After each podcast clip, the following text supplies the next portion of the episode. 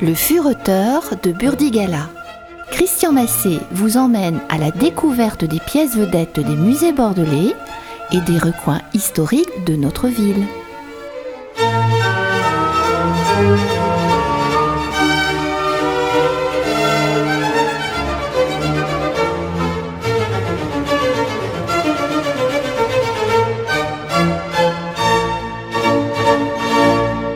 Une salle à manger somptueuse.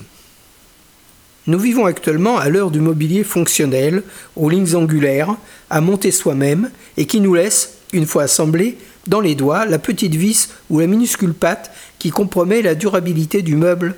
Saint Ikea préside aux destinées de nos intérieurs. Alors, emplissons-nous les yeux d'un autre cadre et dépaysons-nous en visitant les salles consacrées au mobilier XVIIIe siècle du musée des arts décoratifs de Bordeaux. Vous allez pouvoir notamment admirer la reconstitution d'une salle à manger avec un couvert de grand apparat dressé sur la table centrale. On ne sait ce que l'on doit le plus admirer de la verrerie fine, de l'argenterie précieuse ou de la vaisselle décorée. Les meubles environnant cette table ne cèdent rien à celle-ci. La grande armoire vaisselière aux lourdes portes ouvertes laisse voir les soupières, plats à servir et diverses faïences qui abondent. On découvre des pièces d'argenterie ou d'orfèvrerie, nouvelle pour l'époque, dont une chocolatière et ses accessoires célébrant l'arrivée de cette boisson venue du Nouveau Monde. Les sièges, tant chaises que fauteuils ou canapés, sont tendus de tissus rappelant les teintes des tapisseries murales. Le parquet à lui seul est une merveille décorative. Il est à noter que l'ensemble des objets présentés sont sortis d'ateliers bordelais dont ces besoins nouveaux ont provoqué la création.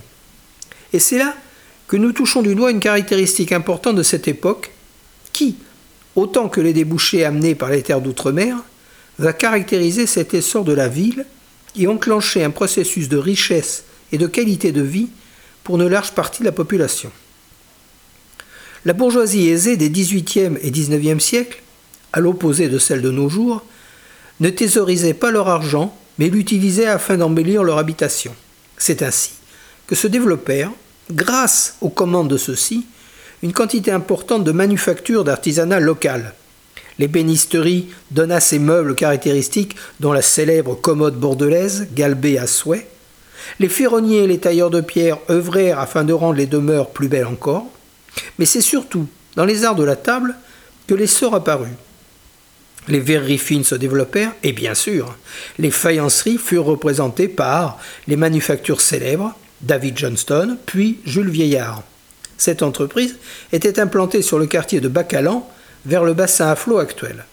Ce mécénat industriel profita également aux couches laborieuses par de l'emploi, une formation professionnelle orientée et de ce fait des rémunérations correspondantes. Une classe sociale moyenne de petits artisans ou d'ouvriers spécialisés va se créer et elle aussi va profiter de cette manne nouvelle. Si vous êtes frustré de ne pas avoir pu voir de près ces vaisselles, verreries et pierres d'orfèvrerie qui décorent cette luxueuse salle à manger, le musée a pallié à ce besoin. Les plus belles pièces sont exposées dans les salles suivantes dans des vitrines.